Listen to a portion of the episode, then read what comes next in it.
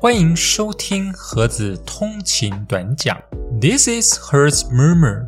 Hello，大家早安，泰嘎后，我是盒子。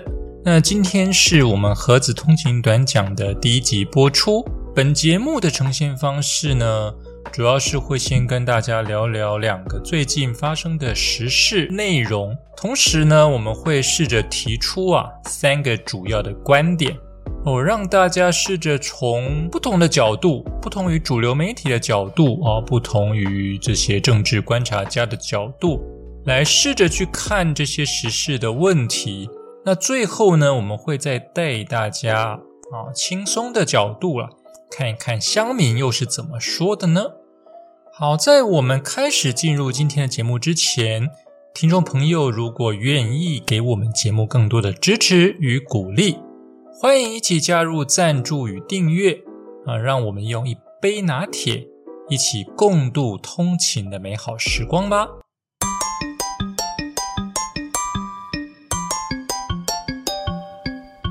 好，那今天要聊的第一个话题呀，啊，就是所谓的满门抄斩事件。哦，讲到满门抄斩事件呢，不得不提起在选举之前啊，我们的立委高嘉瑜啊，曾经有说过啊，林志坚的抄袭事件啊，会造成这个一尸多命的结果。那当然，现在已经选举完了啊，结果选举完了之后啊，哎，后坐力才开始展现呐。我们最近就看到了台大啊，已经正式的发函给郑文灿。啊，也就是我们的民进党的大阿哥啊，啊灿哥，以及当初的检举人呐，检举这个郑文灿先生他在台大国发所的硕士论文涉嫌抄袭这个部分呢，在学术伦理会议的一个审查结果，经过了台大社科院学人会的审议啊，啊，他们是说以透过一个严谨学术论文规范啊，认定啊，结果是设有抄袭的。所以，最终啊，这个郑文灿先生的硕士论文啊遭到了撤销。哦，那我们大家也在从新闻上可以看到了，郑文灿对于这一件事情啊，他很快的做了反应。哦，那这个反应方式呢，很明显的啊，很明显的就跟在选举期间啊林志坚的这个选择方式啊完全的不同。哦大家如果印象还在的话，当时林志坚的处理方式是这个矢口否认啊，然后甚至是这个全党就一人的一个这样状态哦。当然，这个谁对谁错、孰是孰非，这个我们没有必要去下任何的定论哦。但是就一个危机处理的角度来看啊，显然林志坚当时的结果并没有那么好。那当然，这也让后续的啊几个因为林志坚事件而后续被打击到的，像是最近的郑文灿或者是立委蔡世应啊的博士论文，都相继得到撤销的结果。那当然，第一个危机处理方式啊，就会是什么？那就会是先道歉啊，一切呢都是我当时啊我在写论文当时啊的属实。那我们就来看一下郑文灿他在对于这个事件他是怎么样表达他的看法哦，他提出了五点。那第一点，他主要是说基于对于中国民主化议题的关心啊，当然还是一样这个抗中保台啦啊。本人呢就读台大国发所硕士在职专班时，选定的论文主题是中国大陆的基层民主的演变。啊，因为当时的时空条件没有办法进行实证研究哦，所以是以文献分析法进行啊，这个没有没有问题啦啊。那先后参考了包括书籍、期刊、网络文献超过百余种，本人的论文写作引述广泛啊，没有抄袭单一论文，也没有抄袭的动机哦。当然，第一件事情是要告诉大家啦，我道歉了，我道歉，但是我没有抄袭哦。第二点呢，啊，说本人的硕士论文写作啊，是先完成本论文草稿，再进行论文引述来源的注脚。因为参考资料较多，核对时间不足，部分书籍论文未在手上。因此学伦会采用最新相似性比对软体结果，发现本人啊，二零一一年硕士论文没有注明来源出处的段落。哦，这是第二点的声明。这个意思大概就是说，都是我的疏忽了。那么第三点呢？他是说，本人出席台大啊社科院的学人会时就已经表示喽，国发所当时啊没有规定要使用相似性比对软体哦，所以在缴交论文时，三位口试委员针对问题意识、研究方法及研究结论审查通过本人论文。本人硕士论文主要是以政治学的系统论研究中国基层民主化，哦，无法导向民主转型。中国基层选举在一九八七年后是兼具参与及社会控制双重面向。OK，这是他的一个研究主题跟发现啊。那当然，台大社科院呃学伦会以现在的这个相似性比对软体重新检视之后。就发现有未注明出处的论文来源。那当然，郑先生在会中也表示啊，本人硕士论文具有见解的原创性，也通过了口试委员的审查，但部分内容未引述出处，是因论文写作过程的疏忽。哦，如果当时啊就用了这样的一个软体做比对啊，本人也会发现未列出的参考论文。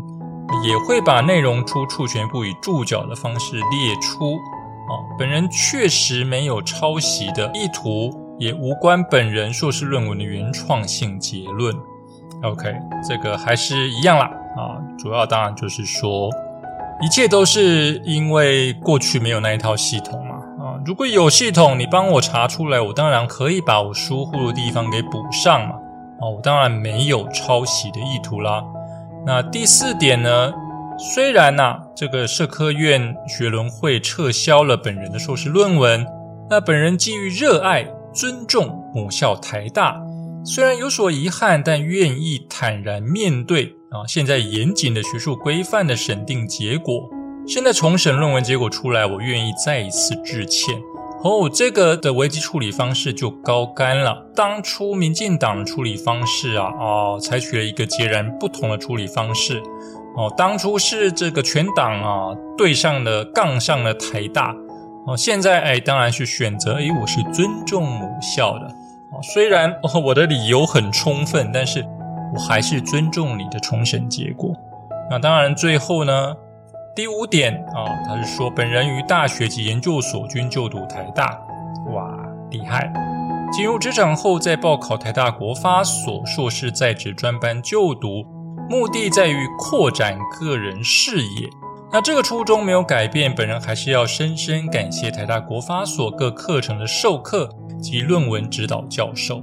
那当然，这一份声明一出来，当初的检举人啊，当然一定会觉得说。是在避重就轻啊，没有针对抄袭的部分呢去致歉，甚至他并没有承认我是抄袭啊，我一切都是这个疏忽啊。好，那我们当然不做价值判断啦，这个大概就是第一个要跟大家谈谈的时事的部分呐，也就是啊郑文灿先生的硕士论文被撤销的这个部分。那当然，我们试着从其中啊提出三个观点来跟大家谈谈啊，也提供大家不同的思维方向啊。那第一个，我们常常在争执啊，什么叫做抄袭？哦，那从教育部的这个国语词典对于抄袭的定义啊，哦，讲白话的说呢，它就是说它是抄录他人的作品，然后当做是自己的啊。简单的说就是这样。当然，它的同义词还有更强烈的批判呢，哦，像是剽窃哦，如果被指摘啊是剽窃，哎，这感觉好像比较强烈一点。哦，抄袭充其量就是哎，我抄了别人的东西，拿来当自己的用。那大部分的人要去，不要讲开脱啦，啊，去说解释的方式，哦，通常都会说我是在引述上面的疏失，就是我漏位引述。大家有没有想过啊？引用啊，跟抄袭它的界限在哪里？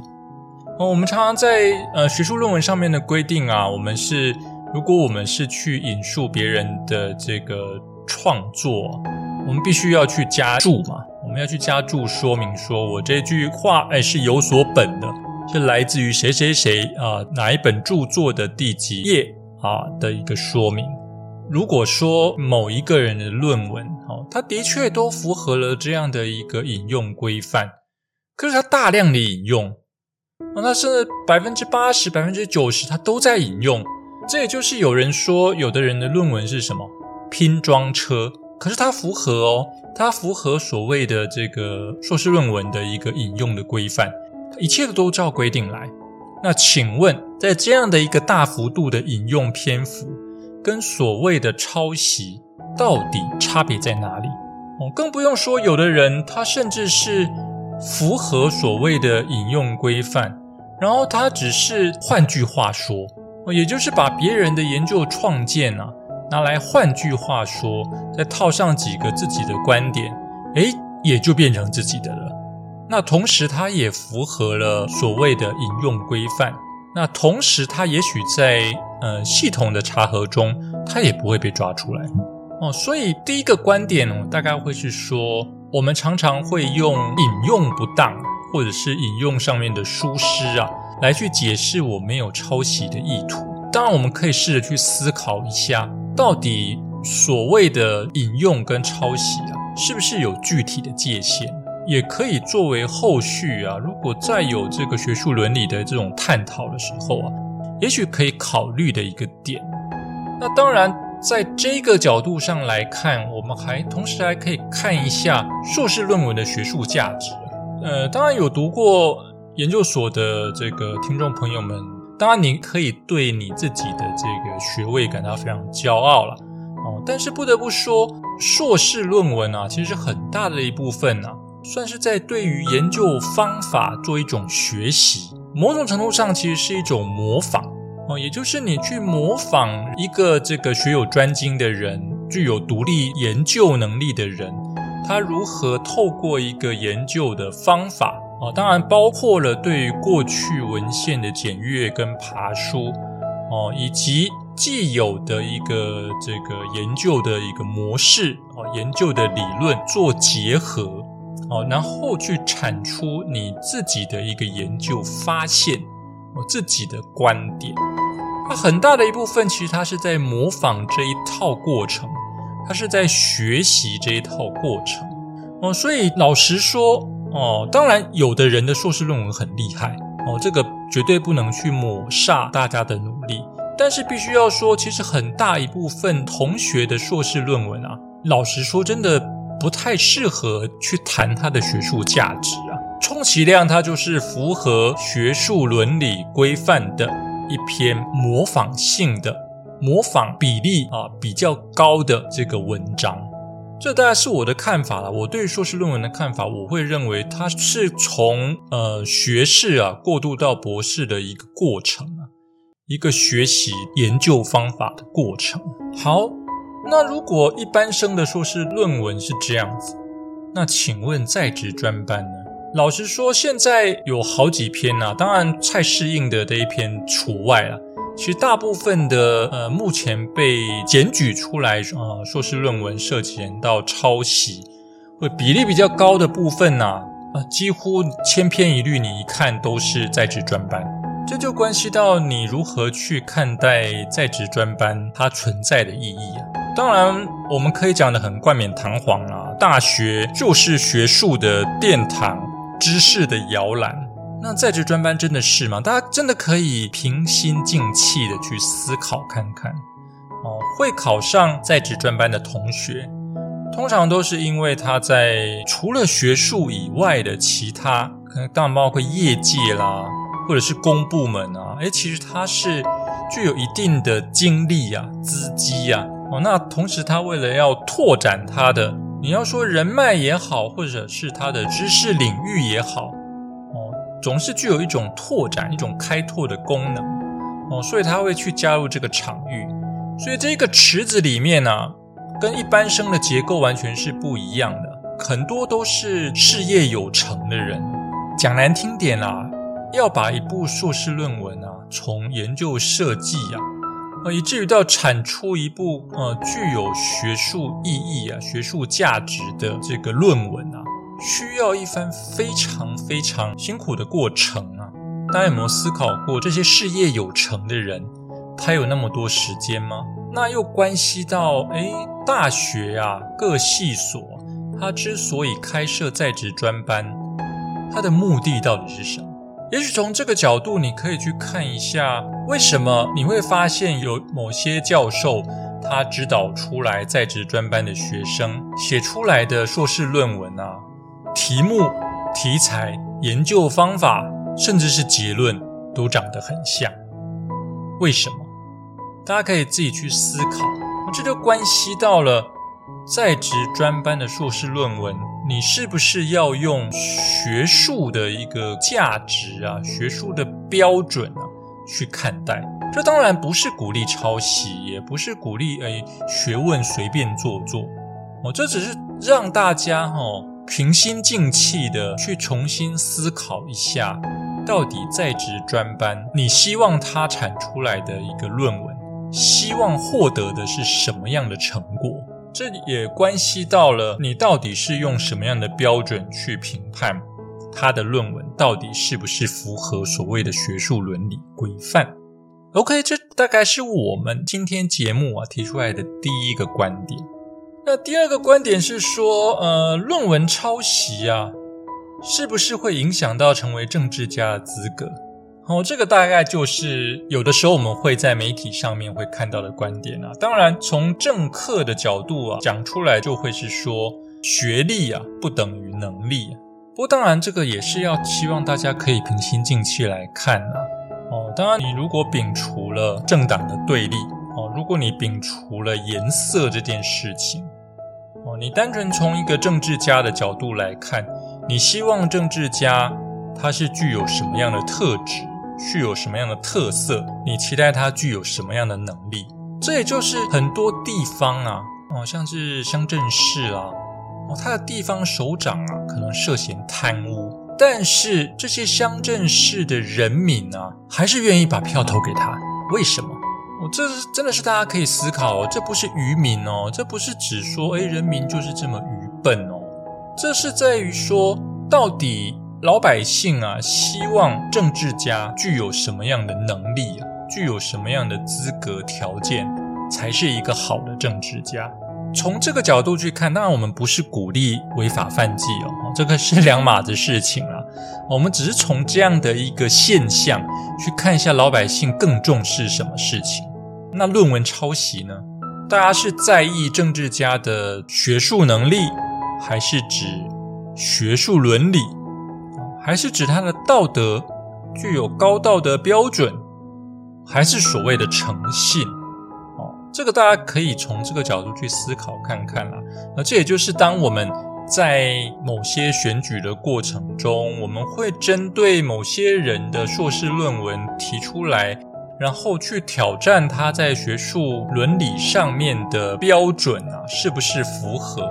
当我们在发现有人在做这件事情的时候，要如何去判断到底这个事件呢？哦，对于我所要投的这个候选人的冲击是多大？这也许就是一个考量的一个观点了。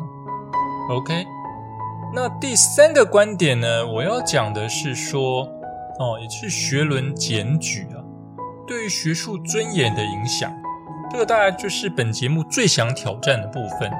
硕士论文的抄袭事件演变至今啊，我觉得最大的这个伤害，受到伤害的人啊，一定就是大学。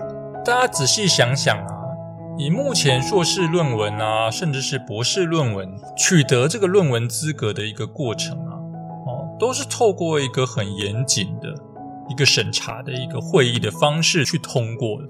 当然，包括你的指导教授，当然包括了其他。专业的口试老师一起去帮你审视过你的论文是不是符合相关的规范，是不是具有学术价值，是不是符合呃授予硕士学位或者博士学位的一个资格。相信这一定是一个很严谨的过程啊！哦，这也是大学自治啊很重要的一环嘛！哦，当然包含你的教学自由嘛，当然也包含你学校的老师啊，对于学生是不是具有取得一定学位资格的一个认定。当这个认定受到挑战的时候，难道我的大学就低头认错吗？所以对于大学来说，在这样的一个抄袭风波下，其实是最大的受害者啊！不仅老师的学术尊严受到了影响，学校的学术地位啊也会受到很大的质疑。这就代表这个学校产出来的学生啊，他的论文啊品质啊，甚至是包括学生的人品啊，都要打上个大大的问号。那同时啊，在这样的一个过程中啊，其实不得不说啊，这些事件都不是学术事件。这些受到挑战的人呢，都不是因为学术受到挑战，都是因为政治哦。所以，也就是学术啊，也就是我们大学啊，被政治耍得团团转，这是一件很可悲的事情啊。所以，我会认为，呃，也许有个解决的方法，否则这样下去啊，真的没完没了哦。讲难听点啊，你把所有人啊，所有在职专班的硕士论文都翻出来看。保证有很高的比率啊，都会被撤销。那请问学校要不要这样做？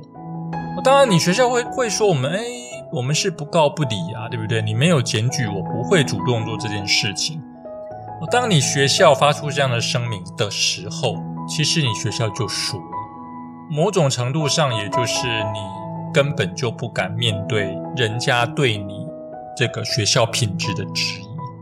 所以这我会建议啦，可能可以朝一个方向，朝一个方向去看啊，也就是学术伦理啊，当然非常非常的重要哦。那至于说学校什么时候要去启动这样的这个学术伦理的审查，我觉得那个时机点可以加一些限制啊，也就是这个逻辑是说学校。必须要非常相信自己的老师嘛？至少我大学我要相信我自己的教授哦，他在学术上面是非常有涵养，同时非常具有学术伦理的人。我相信无论在任何状况下，任何大学都愿意打包票，对不对？我禁用了老师绝对是第一等的。你如果连打包票都没有办法，那你谈何招生？对不对？你谈什么说把我们的莘莘学子，你要训练成一个具有学术素养的人啊？所以这个前提大概是逻辑上，这个前提大概是没有问题的。那其次呢，在我这样非常有素养的老师啊，以及其他的口试委员的一个联合审查之下，他必然呐，必然可以。这个评鉴出符合取得学位标准的论文跟学生，这个大概是毋庸置疑的。如果这个前提是毋庸置疑的，那很抱歉，几乎没有人可以去质疑我们经过这样一个严谨程序下来而授予学位的学生所产出来的论文，包含它的品质，包含它的学术伦理是不是符合规范。哦，这个是大概是大学必须要对自己啊非常有信心的部分呢。如果你对自己非常有信心，那当然可以接受挑战，但是你必须要有一定的什么，一定的资格条件哦，不是大家随便想想，自己去做比对之后，你你就自己跑来检举。我觉得也许可以朝这个方向去看呐，或者是说，譬如说。我的文章很明显，我的文章哦，我已经是一篇这个著作了哦，甚至我是享有版权的啊。当我发现啊，有人拿我的著作或者是我版权的书籍啊，拿去当成是自己的，那我当然就受有损失嘛啊。我在智慧财产上面我受有损失嘛，那我当然就会去诶请求学校去认定。哦，他是不是涉嫌到抄袭？同时，这也可以作为我后续球场的一个主要的标的。也许在这样的一个条件设定之下，学术伦理的审查能够更切中、更切中要害，同时也能够适当的维护啊大学的尊严，才不会搞到像现在。您看看，现在只要一选举就开始在搞这个论文审查，那大学啊就变成了有没有？就变成了这些政客们的啊，操纵的工具啊，啊，你本来是学术价值啊，就变成工具价值啊，哦，你本来是一个做学问的学者啊，你突然间就变成工具人，变成打手，哦，这大概是一个很悲哀的事情。OK，好，那以上呢就是我们对于第一则新闻的一些观点。好，那让我们放轻松点，我们来看一看这个乡民对于这件事情又是怎么说的呢？I just wish he knew。好，那有一位这个嘉颖啊，他是说媒体不需要负责任吗？包装成五星级市长，结果都是假的。而这当然就是说啊，郑文灿过去有曾经有被这个评鉴为是五星级市长。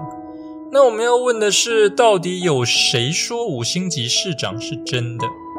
啊，这就是挑战到这个评鉴啊，这个评鉴本身啊，如果你对硕士论文本身存在怀疑呀，哦，因为硕士论文它也是经过评鉴出来的，如果你都产生怀疑了，那五星级市长啊，以这个诶，你要说具多么具有公信力的杂志做出来的，你就真的认为是真的吗？哦，那你可能有一些误会喽。哦，不过话说回来啦，市长当的好坏跟学术伦理到底有没有关系啊？当然有人会说什么诚信啦、道德啦。那我再请问一下，到底哪一个市长在跟你谈诚信，哪一个政治人物在跟你谈道德？OK 呢？还有一个是，嗯，这个 QPDB 啊，他说郑文灿啊，你真是丢脸。抄对岸的论文，没本事写论文就不要学人家，居然自甘堕落的去抄中国的论文。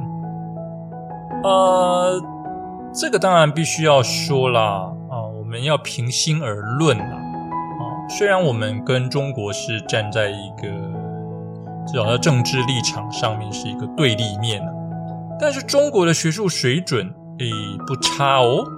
哦，中国差的是什么？是共产集权政体哦，所以我们还是不要一概而论啊。哦，那更何况，呃，周文灿他研究的主题是中国基层民主化，那考究引用的文献啊，如果他不找中国的，难道要找琼瑶的吗？好，那最后一个乡民的这个留言是一位叫世香的啊，他说。当初发学位证书时，依照在职专班的标准，现在又依哈佛大学等一流学府的标准撤销学位，学校的责任难辞其咎。哦，大家有没有发现啊？难得有人呢看问题啊，诶，稍微切中了核心呐。哦，在道德跟诚信之间争辩呢，对于政治家而言呢，其实本来就是不存在的东西。OK，好，那以上呢就是我们的第一则时事的部分。那我们接下来进入这个几秒钟的工商时间。我是盒子，一个让心灵沉浸自觉、让生活慰藉的优质频道，让车博成为一种体验、享受、品味与咀嚼。成就一世纪只有一次的完美，人文经典超然落成。邀请你以看风景的心情来欣赏、订阅。我是盒子。好了，那在工商时间过后啊，大家记得要去订阅我是盒子啊，同时也要订阅我们的节目哦。那我们要聊的第二个话题是。呃，有关自媒体报抄袭啊，尼克星全集抄袭事件哦，这个事件不知道大家有没有注意到啊？就是我们的 YouTuber 尼克星全集啊，他被台湾全国总统杯拳击锦标赛冠军啊，也就是拳击小潘踢爆他的这个节目啊，他的 YouTube 频道节目啊，抄袭英国奥运选手、退役职业选手 Tony Jeffries 的影片。那事后，尼克星全集也播出影片澄清没有抄袭，却又马上关闭影片，啊，再次被拳击小潘炮轰，连知名游戏实况主 Toys 也看不下去，说不要偷换概念。啊，拳击小潘表示，Tony Jeffries 曾在奥运上夺得八十一公斤量级的铜牌。当职业拳手时，更以九胜零负一平手的亮眼战绩退役。之后，在 YouTube 频道拍摄拳击教学影片，吸引不少粉丝关注。不过，尼克星拳击竟然公开抄袭对方的多部影片，无论是影片标题、封面、教学内容、动作角度都十分相似，甚至是连讲解的字句都是直接英翻中，借此获得千万流量。甚至开班授课，让拳击小潘很酸。我建议他的频道应该改名叫尼克星翻译社。哦，那尼克星全集他也做出了回应啊。他除了将频道名称改成尼克星超人，上传名为“啊我做错了”的道歉影片，并标记 Tony Jeffries 及 Toys。他表示。他亲自写了一封英文信给 Tony Jeffries 道歉，信中提及他是 Tony Jeffries 的粉丝，曾买过对方全集课程，因此粉丝总是会想模仿他们的偶像。因此他的影片虽然有自己的想法跟概念，但仍然有借鉴啊 Tony Jeffries 的观点，会将参考的影片下架，承诺未来影片都是原创。啊，整部道歉影片呢，啊。这个当然是否认了所谓抄袭，而是以借鉴跟参考为主。尼克星全集指出，事发后很多人落井下石，他也得知 Toys 说想跟他一战，因此他任何时间地点都愿意奉陪。他说：“你说你想为台湾除害，我也想为台湾除害，我也不认为只有我一个是害，哎，我们两个都是害虫，两个害虫打一场。”啊，且尽管 Toys 策略很强，只要拳头扎在 Toys 的脸上，我敢跟你保证，你会脑袋一片空白。我想问你，真的准备好了吗？希望你不是说说的。OK，这大概就是我们第二则时事的部分啦。啊，这个时事可能有，如果你过去有在看全集的影片的话，哦，你就会看到这个。尼克星全集这一个频道，当然，如果你有关注这个见人盖伊的话，你也会看到他之前见人盖伊也曾经有跟尼克星全集做了一次实战的对练。那我们就对这个呃，也是所谓的抄袭事件提出三个简单的观点啦。第一个观点是，呃，模仿与抄袭的差别，YouTuber 都是原创吗？哦，这个跟我们刚刚的所谓引用啊，其实概念会有点像啊。其实说真的啦，很多自媒体频道它的影片啊，呃，题材铺陈方式哦，或者是它的一些梗啦，它的这个 punch line 啊，那其实都很像哦。当然，大家也都了解，这个就是所谓的流量密码哦。当然，大家也都了解 YouTube 它在这个演算法上面的一个规律。哦，所以很难说同类型的影片呢，它彼此之间呢没有互相模仿的成分在。啊，当然以尼克星全集被指控的这个部分来说，其实啊，如果大家有仔细去看一下尼克星全集的一个影片的话，哦，其实他跟 Tony Jeffries 的影片啊，呃，应该是说整个架构啊高度相似。哦，这也许是会比较。受到公平的部分呢？哦，那当然，我们的第一个观点只是提出来让大家去思考一下，要不要拿抄袭这一件事情啊，去框架在我们所谓 YouTuber 的身上。当然，呃，有人会说，啊，因为你你 YouTuber 是开启盈利嘛，哦，你既然开启盈利，那你自然要对你这个节目是不是原创啊，要负一定的责任。啊，如果你都是抄袭别人的概念呢，你都是拿别人的概念来当自己的，同时开启盈利啊，哦，你这个可能就会这个有道德上的面的瑕疵了。